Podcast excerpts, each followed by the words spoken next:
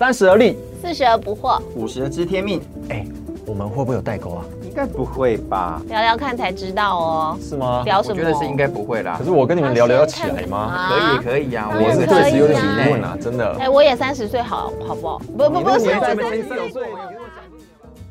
欢迎回到而立不惑知天命，我是康康。我是正一，我是安宁，我们这个节目呢，就是要透过不同的年龄段，有三十、四十、五十，以及不同的性别，然后我们来聊对同一个话题我们的想法，嗯以及我们呃怎么去思考一些这个主题背后的一些脉络，没错。自己个人的经验。没错，那所以呢，今天就要来聊一个每一个家庭里面房间里的大象。啊，房间里面，房间里 面感觉怪怪房间里的的。大象，哦，就是不是小象，是大象。大象就是你知道，它明明就存在，可是你永远不提及它。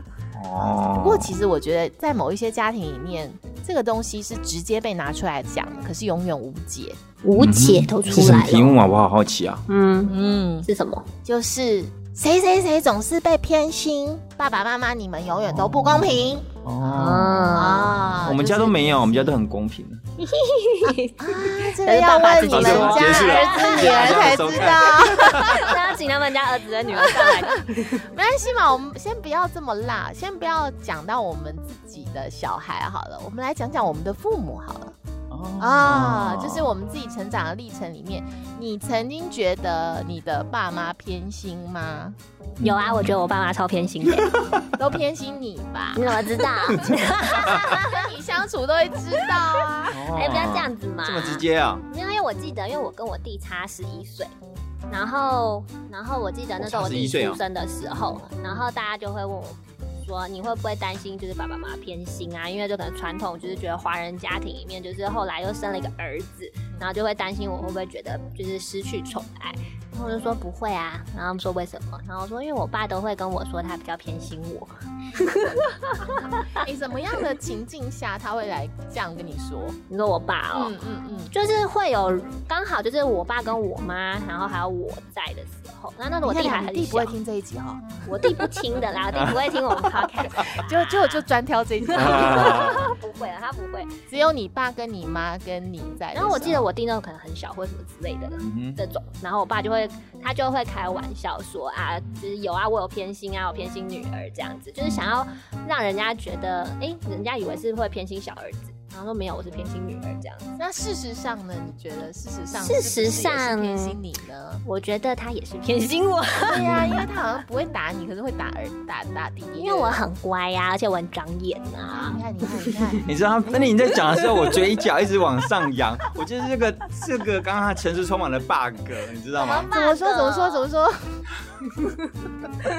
因为呢，这个是有一点像是障眼法，什么障眼？你爸爸哈？对，因为呢，我我会在我们家的女儿旁边，在床边的时候跟她讲说，告诉你，爸爸最疼你了。然后呢，我去我们家儿子的房间说，你知道吗？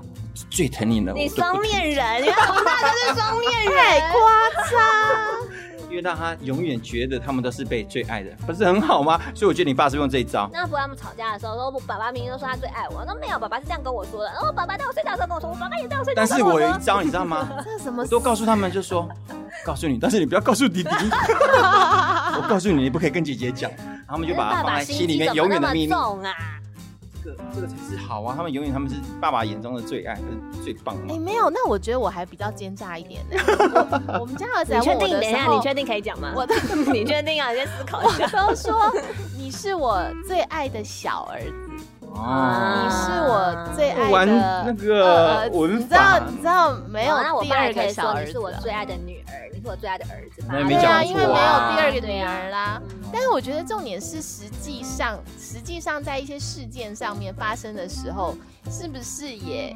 如果今天问你弟的话，你弟会不会也觉得你爸爸是偏心你？我觉得还好诶、哦，真的吗？因为其实我们家还算蛮公平的，而且就是我跟我弟的需求完全不一样。像我从小就是很，他们问我说：“哎、你想不想学芭蕾啊？想不想学钢琴啊？然后想不想学什么画画？”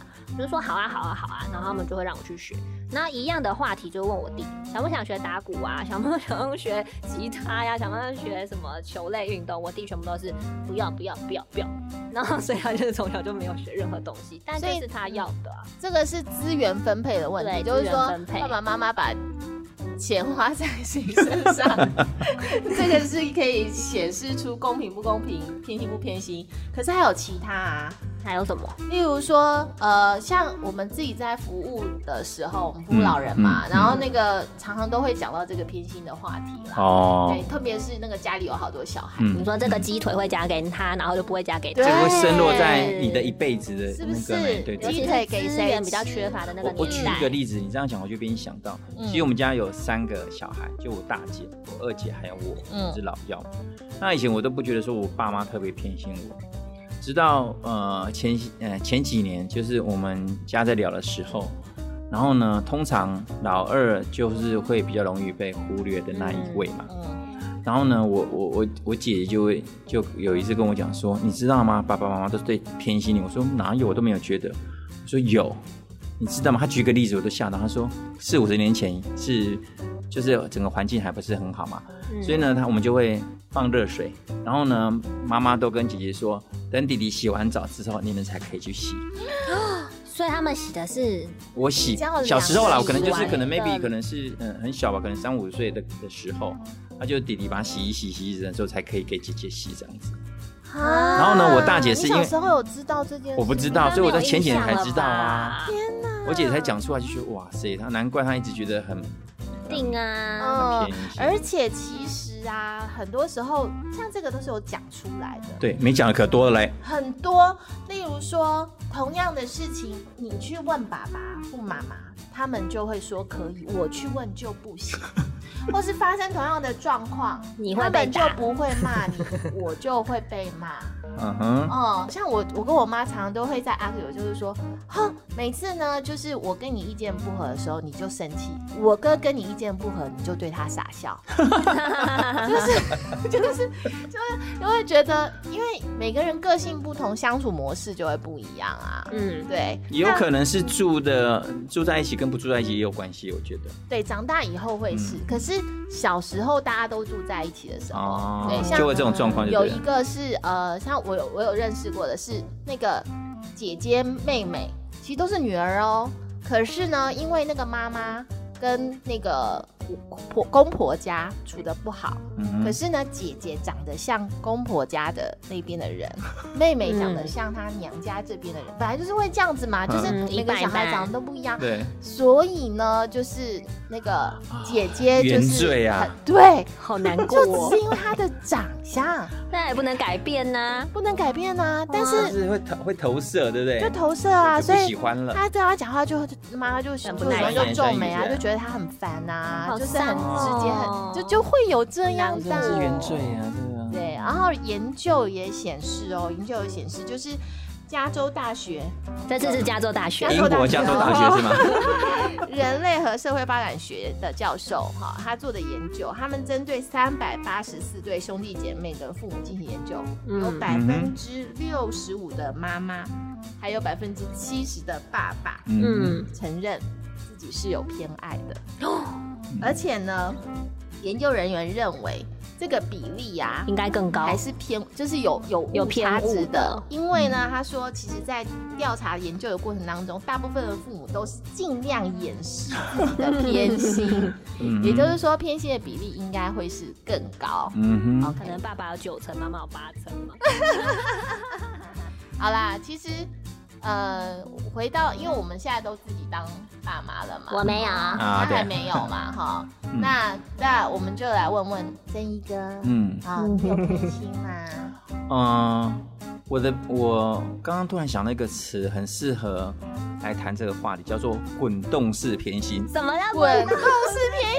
是什么东西？我就想说，哎，因为我们家女儿先出生嘛，对不对？哦。那因为她出生的时候就一个小孩，一个小孩，然后就非常的宝贝。我就记得我爸知道我们怀孕的时候，他刚好跟我妈、跟我姐他们在高雄甲仙。那时候甲仙还没有那个地震的时候，那那时候我在台北，那我就跟我爸说，哎。我们有小孩了，然后我爸就不讲话了，嗯，然后呢换我姐接过来，我姐跟我讲怎么样，说爸爸感动在路边哭了，你爸爸在路边哭，想说我。对，那所以呢，刚所以我们家第一个小孩，因为我也是长孙嘛，嗯，所以我们家的第一个小孩通常就会觉得备受期待。那我们也就是一开始有我们家女儿的时候，我们就。嗯，我们家老婆怀孕的时候，我们就给她吃好的，什么什么都很好，所以她那时候胖了二十几公斤。天哪，太夸张了吧？对，她吃牛肉啊，吃牛排，反正什么什么。然后我常常就榨那个 那个果汁给她喝啊，吃什么豆浆。二十几公斤。但后来她就有有回来。那她，所以她我们家女儿出生的时候，我们就很特别疼嘛。然后爸爸，我觉得爸爸又特别会疼女儿。所以等我们家老二，好险康康家没有三到女儿。嗯嗯，那我在我为什么讲说说滚动式偏爱呢？就是说，当我们家我自己一直在一直在想这个事情，你说不偏心是不可能，但是呢，我就一直在想，我在呃我们家儿子刚出生的一两年的时候，我觉得我还是偏爱姐姐多一点，因为我常常陪姐姐睡觉，然后呢，妈妈就陪着弟弟睡觉这样子，有有好好几年。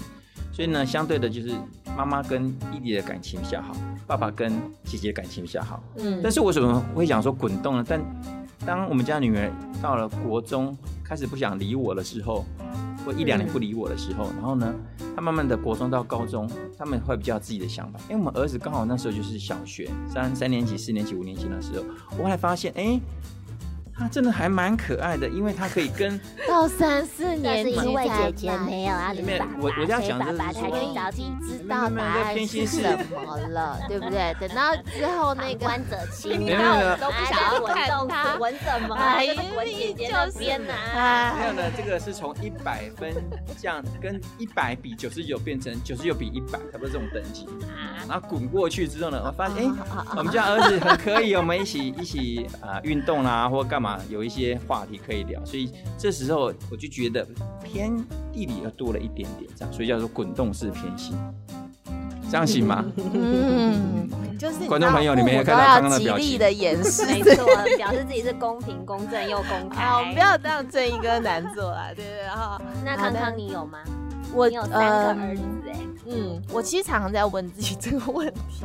小心回答。真真的真的，儿子会听跑。嗯，可是我完全理解，就是说老大老大，因为是自己的第一个孩子，然后他曾经就是有过那么几年，就是看你第二个出生是是差几岁嘛，不管怎么样，你至少也有一年吧。就是，那你有三年，像我也是三年嘛。嗯，就是，呃，对我来说，我就非常记得那三年，我有一个孩子，完全占据我所有的心思，嗯，所有的关爱，对，然后他的出现，就是让我觉得这世界好奇妙哦，怎么会有一个这么可爱的生物？跟你长得也好像，那没有，他跟我一点都不像，真的，他是跟我先生像，哦。对。然后呃，然后两边的家庭，就是就是爷爷奶奶啊，外公外婆这边，都全部就是那么的爱他，可是他其实都不会记得，因为太小了，太小了，他都不记得。但是对我们来说，就是对爸爸妈妈，对我身为爸爸妈妈的这个角色来说，我真的非常非常的记得，呃，他在我心中那个就是。那个位置不可被剥夺，对，那几年对不对？对，那几年，那当然就是说，生了老二以后，然后那我们家老大老二的个性又非常的不一样，对，那我们家老大真的就是比较呃比较谨慎，然后讲话也比较少，就是比较不会谨言慎行。他越大就是越。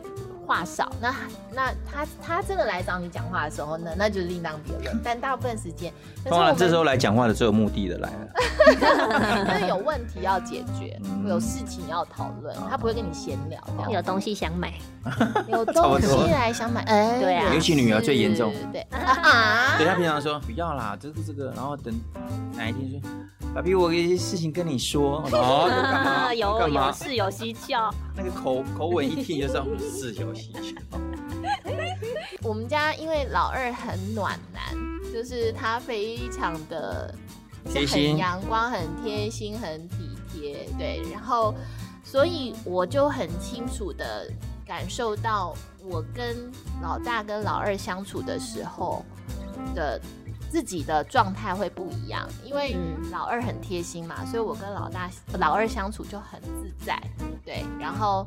我也可以随意的使唤它，说：“哎，那个猫砂去清一下，那个水杯啊，那个那个碗拜托洗一下。”对，可是可是呃，老二就会觉得怎么都他贴心哥哥啊，你什么事都叫我，你都不叫他。嗯，但是事实上，在在我的心里面，是因为我跟老大讲话要很小心，嗯，因为我不想要惹他生气，我不想要这个这个好像踩到他的哪个线，那所以我会谨慎的对待他。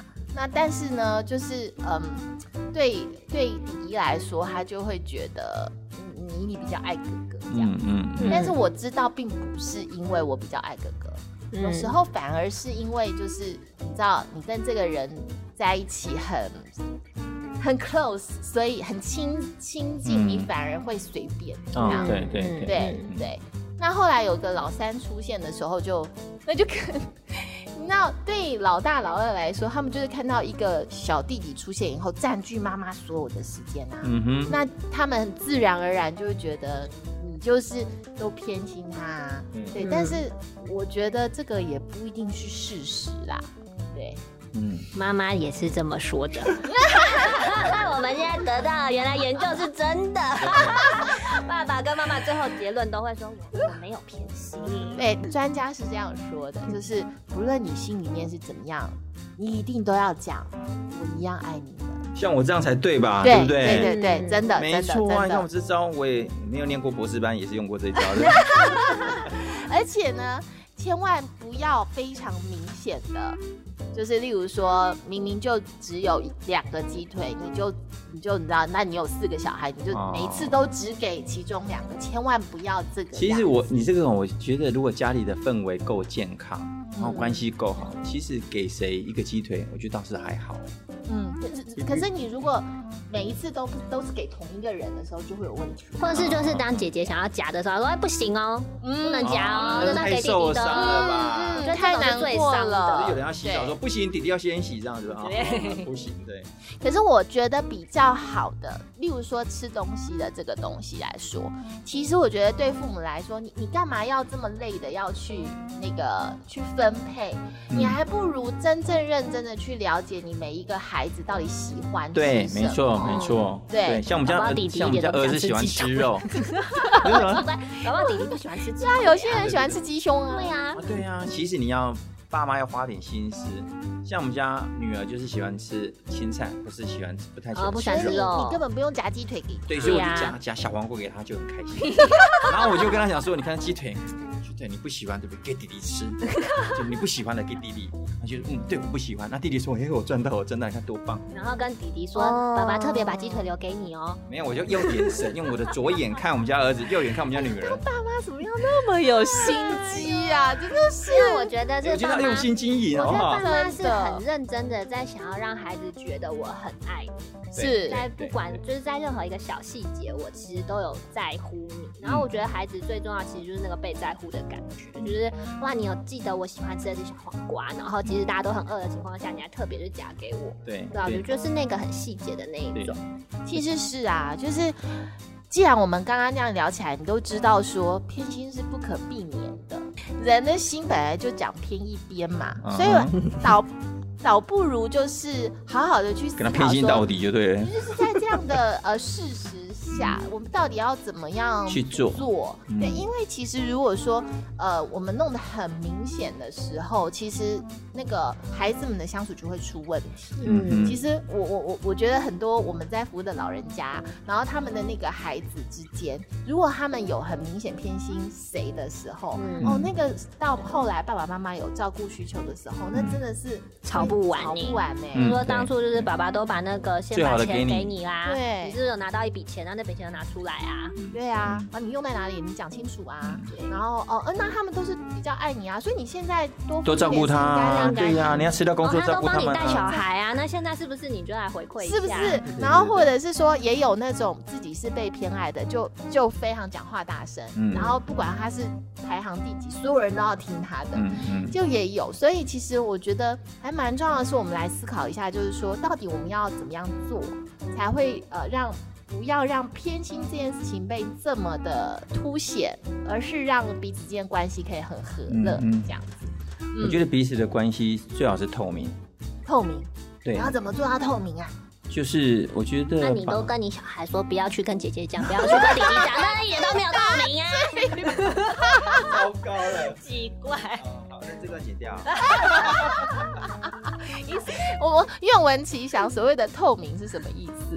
呃，我自己是觉得，就是你可能在很多事情，比方说，呃，为什么做这个事情？因为他们当他们会。讲说你对姐姐特别好，或者你对弟弟特别好，那我就会告诉他为什么我会做这个事情，嗯在这个时刻对弟弟这样子的一个一个做事呃的的的方式啦。嗯，那他就会慢慢的觉得说，哦，OK，其实很多事情是我们不讲清楚，他们就无法理解。没错，就像说，就是为什么你跟姐姐说，姐姐你要去洗碗，然后为什么弟弟可以不用洗？嗯，对，这样。那那那，而且说清楚，而且我觉得也要让他们有，弟弟现在年纪太小啊。等他什么时候的时候他长大就可以负责这个家事。我觉得要要跟他们可以用讲理的方式跟他们沟通，而不是用指使的方式。你就是去做，你比较大。其实这种这种议题到很老了七八十岁还是永远在心里过不去。真真的对不对？而且不要期待我们没有讲他们会懂。嗯，真的真的需要说明，对，真的要说。对对，嗯，很多时候啊，就是我们。呃，觉得说明是多此一举，或者是说我说了你就照做就对了，为什么要说？可是事实上，我们愿意把呃我们的背后的这个思想的来龙去脉把它讲清楚，是对我们的孩子的成长是有一个很大的帮助。他有机会从不同的思考脉络去看待。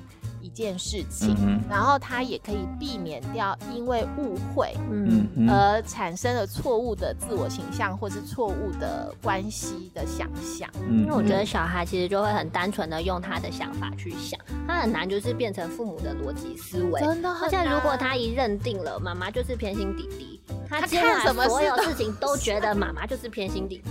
即便不是，他都会就是把它导成这个样子。所以我觉得，就是父母要很有意识的去跟孩子沟通，然后不要觉得他听不懂，或者现在就是跟他讲了也没有用。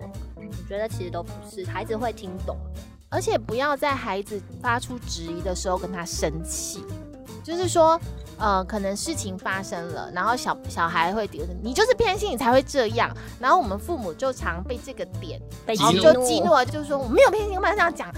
那其实他就 没有办法进入到一个呃背后的逻辑跟背后真正想法的讨论。嗯，对。其实如果说当我们的孩子就是问说，就来一句就说，呃，为什么呃他就可以他就可以几点几点才才回家，为什么我就不行？嗯。然后呢，你就偏心，假设是这样的话，其实是可以就是。先关心一下他的那个感受。对对对，这个我也我我我们家女儿也问过我，她就说：“哎，爸比，我现在到底几点最晚几点回家？”嗯，我就说最晚是九点半就要回到家。嗯，然后她说：“为什么？我们同学怎么怎么样？那谁谁怎么样？”我就或者是呃，我就跟他讲说：“因为我不会说，因为我们家就规定九点半，我不会这样跟他讲。”那你就当别人家小孩。对，我我用比较不同的方式跟他讲说，因为你是女生，你很晚回家都没问题。我先认同他，让他觉得说不是我主动。我就跟他讲说，其实因为你要想，如果你九点半十点你还没回家，宝贝会不会担心？会会。就像你看哦，如果你你爸比在外面十一二点不回家，你会不会担心？会会。那我就用同理，A 等于 B，B 等于 C，所以 C 等于 A。那他就能明白，说哦，他就不用用规定的，他就觉得说哦，对，像九点半回到家，爸妈比较会担心。那偶一为之，我就可以至少他觉得他有时候，我觉得有有时候父母亲要稍微放一点点，嗯，让他觉得说 OK 十点十点半回家 OK，但是特例。那如果你真的对之前有就是他比较晚，我就说那没关系，你十点半回来，但是爸爸去接你，嗯。嗯，他就觉得说他可以晚一点回来，但是又又不会让爸妈担心，然后又被服务到，嗯嗯，我觉得这就是有时候父母做的时候，其实不要马上去。用指使的方式，或者是跟他说这个不行，那个不行，其实是通常是反效果。嗯，就是真的是要先讨论一下，安抚一下，呃，不是说了解他的需求，对，了解他的需求，嗯然后听一听他的情绪啦。就是如果说其他同学都可以，只有我不行的时候。也会很生气耶，然后会觉得哦很丢脸呢，就怎么不行，我爸妈都不信任我什么的。然后这个情绪如果没有去被说出来，或者是没有被讨论的时候，他就很难理智的去思考，对，是为什么爸妈。所以你说刚刚那个，如果他在跟同学讲的时候，他甚至会跟同学，他不会讲说，因为我爸妈都规定我九点半回家，嗯，他会讲，然后讲说，因为我爸妈。会比较担心我，嗯，所以他希望我九点半回家。哎呦，那那他自己已经建设好，他自自己知道他为什么做这个事情。嗯，他可以因为他的这个价值观去跟别人讲说，因为我爸妈他他担心我，因为他真心知道我担心他，所以他跟同学讲的时候，同学才会羡慕，你知道吗？真的，我跟你讲，他们很多同学，他说啊，爸妈也都不太管他们。哦，我妈没有在意。对，无所谓啊，反正我几点回家。管我怎样？但你要想说，如果如果你看他讲，会跟同学讲说，哦，我爸妈担心我突然回去，所以我现在九点半要回去，我爸妈要来接我。嗯，那反而是他可以在同台当中产生一些影响力。嗯嗯，真的。嗯。那另外一个是我觉得还蛮重要的事情，就是。不要落入那个事件的比较啊，例如说什么我们吃什么啊，穿什么，玩什么啊，然后用什么这些。嗯，但是呢，我觉得父母亲其实是主动的去跟每一个孩子都有那种很精心的、很愉快的时时刻。嗯哼，因为我们就是回到为什么要小孩要讨论说那个谁偏偏心谁，想要证明爸爸妈妈是爱他的。对，因为每一个孩子很想要知道我是我是你生的，而且是你的小孩。我说哎，没有，有些人会怀疑，就被骂成这样，打成这样，就会想说，我到底是你亲生的？也是什么什么，我是石头蹦出来的。所以有的爸妈就会唬小孩，乱讲一通。呀。就是其实每一个孩子都很在意自己是不是爸爸妈妈所爱的。对。那其实如果他呃可以呃从跟我们的相处当中很深刻的体会到我是爸妈所爱的这件事情，那其实就呃也没有必要以什么事情都要争个公平。就是，因为他很有安全感，对，要不需要争了，对，所以我觉得我们也可以来讲一讲啦，就是说自己跟自己的父母之间的那个曾经有非常美好的回忆，或者是说我们现在在跟我们的孩子之间所努力去经营的那种单独的那种精心时刻，精心的时刻很多哎，就是我们家都会一起出去玩。然后，我觉得那个一起玩的时候，其实是在车子上起聊天的时候，我觉得非常开心。其实他们是全家在一起嘛，就是我有一阵子我弟小我很多嘛，所以有一个十一年前，十一年的时候我都是一个独生女的状态。哦哦哦哦，这个问题应该去问你弟，就是他他跟你爸妈有什么经历？然后之后我就去念大学了，所以就换我弟跟我爸妈了刚刚好。对呀，所以我们。各自轮流，嗯，备受宠爱。像我们家是会刻意的，就是轮流陪其中一个孩子去吃饭。哦，嗯，对，就是不要总是都全部都在一起这样子。嗯，然后吃他们喜欢吃的嘛。哦，吃他们喜欢吃的。然后有呃，如果是轮我做饭的时候，我就会想一想说，呃，那个谁喜欢吃什么的。不过最近有一个很好笑的事情，我一直以为。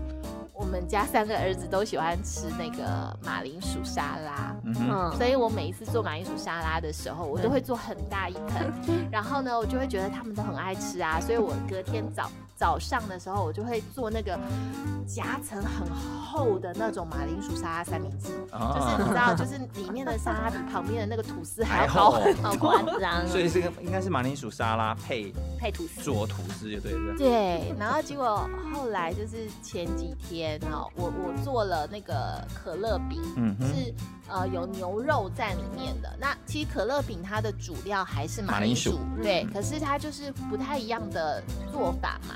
然后我就问我们家老二说：“吃吗？”这样，因为我想说他喜欢吃马铃薯沙拉，沙拉嘛，他就说哦，这个还可以啦。我说你不是喜欢吃马铃薯沙拉吗？他就这样看着我，然后就说我不喜欢吃啊，一直以来都是哥哥跟弟弟喜欢吃啊，你都没搞懂这件事。我就大惊，我说啊，十几年了。然后我说哦好，我知道了。所以那可乐饼可以吗？他就说这样子的这个可以啦。我心里可以说好好 好，记起。所以其实就是哎。真的要为每个孩子有有有专属于他的那个，嗯，专属于他的食谱啦，然后专属他的时间。跟你讲到专属的时间，我想到了，哦，我跟我妈妈，我们常常都有一个精心的时刻，就是说呢，呃，小每个小孩都有一个特别的怪癖嘛，有时候喜欢摸摸耳朵，有些人喜欢摸摸脖子，有的摸摸什么之类的。嗯，那我每次我妈妈他们小时候，妈妈是呃剪头发，嗯，家是家庭理容。然后呢，等九点左右，他的收工了，洗完洗完澡了，我们都会躺在床上，嗯，然后就会我会摸他的胳肢窝，我喜欢摸他的胳肢窝，好痒啊！我妈也觉得很 OK，然后我们就可以躺在那边，然后就就是东聊西聊，我还很有印象那个画面，就是他躺在那个凉席的上面，然后因为小时候没没冷气嘛，对不对？凉席上面，然后我就躺在旁边，然后。摸着他胳肢窝这样聊聊聊，我觉得那个画面真的是很棒，真的。对，那因为后来我发现我我妈妈平常跟我就是会我们会这种精心的时刻，所以长大之后我还是就像我讲，我我只要她虽然不跟我们住在一起，可是只要两三天我没有打个电话回去，我觉得感觉感觉怪怪的。怪的。对，那我记得之前我们在上亲密室里有提到一个点，就是如何。维持亲密的关系，就是活在对方的时空里面。嗯，对，什么意思？就是说，你你也想说，哎，妈妈现在在干嘛？她是不是正在想我们？或者她现在没有事情？或者现在睡觉了没？好不好吃饭了没？当你活在对方的时间空间里面的时候，你就会用更多的同理心，就跟他说，哎，妈妈，你今天怎么样了？会不会热啊？今天有没有下雨啊？虽然这些是很。重复性的事情，但是他会觉得你一直活在我的生命里面，感觉，嗯，对对对，这是我们的一些精心时刻，这样子。虽然我老婆常常讲说，那你天天几乎天天打，或者两三天打一次，然后就问同样的话，吃饭了没啊？那边有没有下雨？天气好不好？会不会热？可是答案会不一样啊。对，那总是会聊述一些火花，对啊，等等之类的，嗯嗯。你刚刚讲那个那个画面，我就想到，哎，我三个儿子里面呐，只有小儿子是我们每天晚上要牵着手睡觉。他从那个从小就是要晚上睡觉的时候要要牵着手。对，我觉得这应该也会是长大以后他会记得的一个画面。对对对对。嗯。哎，那我们最是那个节目到最后，我觉得要来聊一聊，就是说，呃，会有偏心的，就会有不被偏心的。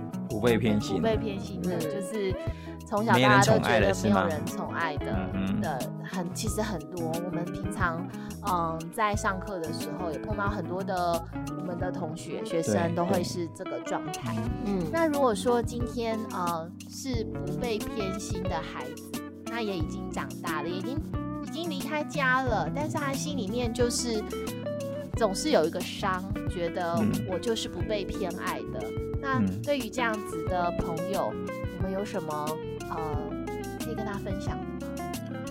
我自己是觉得，我们嗯，我个人没什么资格讲 讲这个答案啊。但是，也许有一个向度，我们可以思考看。当不被偏心的人，通常就是是受伤的那一方，对吗？哈。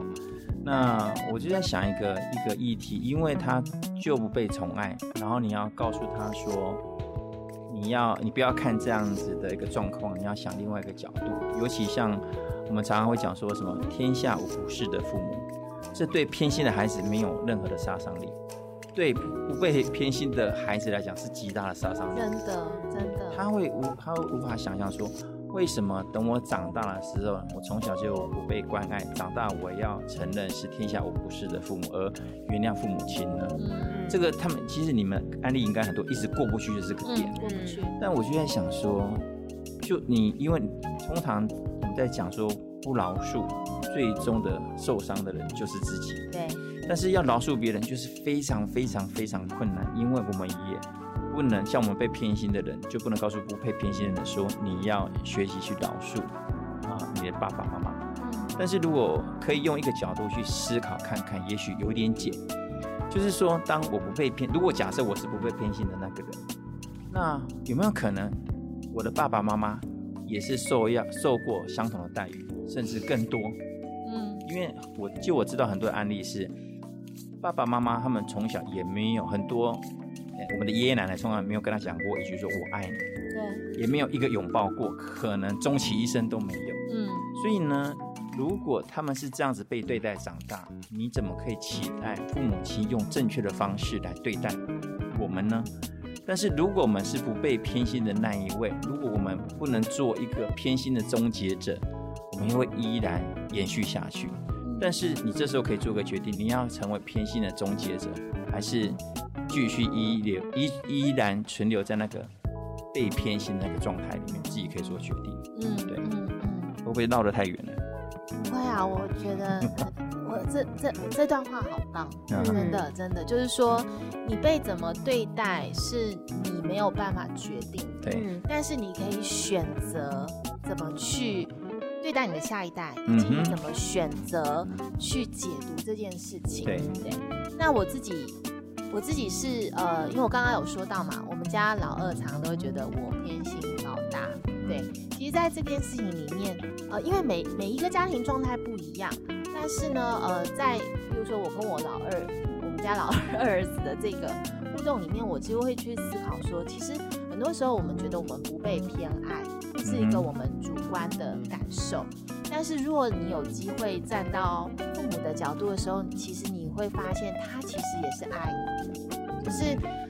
如果我们一定要去计较爱多爱少这件事情，就永远计较不完。嗯但是如果你今天看的是他爱不爱你这件事情，那我相信，呃，父母大部分的父母都是很爱孩子的。嗯那呃，如果是呃这样的话，至少我们可以因着父母对我们的爱，而感受到然后另外一个是我常常跟我们家二儿子说的，就是我。会跟他说，虽然在你感受到的是你总是做比较多的事，然后呢，妈妈都很容易就会跟你讲话就生气了，他跟哥哥讲话都不会生气，然后你觉得非常的不公平。但是我想要告诉你的是，你的存在带给爸爸妈妈很大的。嗯，就是就是我说这个可能对你来说，你觉得你其实感受不到任何的利益，感受不到任何的好处，但是。呃，希望有一天你可以懂得，就是因为有你这么的贴心，因为有你这么的愿意，所以你让爸爸妈妈呃非常的快乐。那其实从这个点，因为其实，在我们直接在服务的时候啊，很多家里面觉得自己最不被疼爱的那一个，却是在父母老年的时候负责照顾爸妈的那一个，然后他们会有很多很多心里面的纠结，就是。为什么是我？嗯，但是事实上，从呃父母亲的角度来看这件事的时候，真的就是你让你的爸爸妈妈很安慰这样子。嗯嗯，对，嗯，好哦。那我们那个恩宁呢，有什么想法呀？觉得刚刚听到那个正义哥讲的，我很认同。哎，就是把那个主控权。放在自己的手中，而不是觉得自己好像是就是没有选择的，没有选择的人。对，那其实你是有选择的，你已经长大了，那你可以选择用呃另外一种方式，然后去改变你接下来的这样子的与孩子的互动也好，或者是看待与父母关系也好，或者是看待你自己的呃自己的形象。对啊，所以我觉得这是很重要的。然后再来，刚刚康康这边讲，我觉得我。记得就是康妈妈有个故事，就是她小时候，她就是她就她的名字是唯一不被呃唯一不是我外公外婆取的，对，哦，那谁取的？我我我妈妈的奶奶，嗯，哦，然后所以她就从小就觉得他是那个最不重要不重要的人，所以我的爸爸妈妈给的，对，就是因为他最不重要，所以他的爸爸妈妈才没帮他取名字，对，然后就他后来问到了。长大之后，他终于鼓起勇气，六十六十五岁以后，哎，答案是什么？他他问的时候，我外婆也好紧张。我我不知道，我可能我外婆她呃，他们可能心里面有觉得我我我妈妈会不会在意这件事情，可是他们并没有去说，大家都不想讲，对不对？因为没有那个契机。对对对对。对，然后结果我妈妈一晃眼就六十五年了。对，就六十五年了。我妈提出的时候，我我我我真的觉得我觉得好不知所措，对 好紧张。她又说，因为因为那天就是你出生的时候，奶奶正好在旁边，嗯哼，然后她就是要帮你取名字，我们也不能拒绝。嗯。可是生其他小孩的时候，他没有在旁边。嗯嗯。所以是因为这样。其实你看这事情，很多时候呢，其实我觉得所有的问题就取决于自己，因为很多这种事情。你他妈妈不讲，可能大家都觉得这不是最重要，但对妈妈来讲是非常非常重要。非常。所以如果当我们不正视这个问题，所有人都不会去正视这个问题。可是如果你正视，你会也也也许你可以得到一个解答。嗯。或者是你可以用另外一个角度去想，哎，因为我们人，我觉得人有个特质是，通常会把最坏的事情先想到前头。没错。那如果是有没有可能就是说，哎，为什么是奶奶去？因为奶奶最疼我，其他都不疼。那我就说我得到这是六十五年了，我觉得我可能过得很开心。就是不会为这个纠结，真的，而且其实我们都会想到最坏的，对，人就是会这样。你大不了就只是得到一个最坏的，证实你的最坏的猜想，就这样而已。那这六十五年的最坏就放在脑袋里面，对不对？对，可是你你如果不问，你永远都这样觉得。可是你问了，就有机会知道其实不是这样。对对对。所以我觉得很重要的是要把握当下的时机，然后就问吧。对对呀，如果有疑问的话，就问出来，或许就会真的得到不一样的一个。或许就豁然开朗了，而且还有像刚刚洪大哥说的，反正就是解解释嘛，对呀，不要就是就是直接只是说你就这样做就对了，没有，我可以跟你解释。嗯嗯嗯，好，很开心我们今天啊三个人可以聊聊这个平常不太在家庭里面蛮禁忌的话题，不能讲的这样子。对，那就是现在就是鼓励大家喽。哦，这个话题很禁很禁忌，对不对？因为就是，所以所以我知道我们为什么我们 p a r k e 的类型被归于那个十八岁以上成人吗？成人对。